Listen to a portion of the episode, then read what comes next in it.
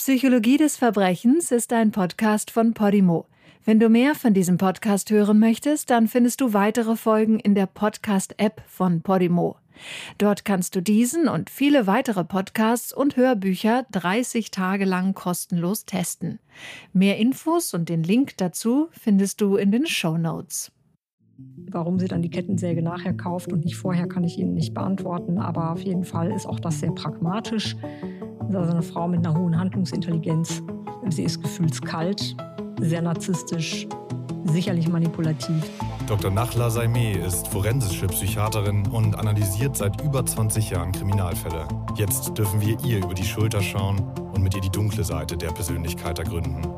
Psychologie des Verbrechens. Der True Crime Podcast. Psychologie des Verbrechens ist ein Podcast von Podimo. Wenn du mehr von diesem Podcast hören möchtest, dann findest du weitere Folgen in der Podcast-App von Podimo.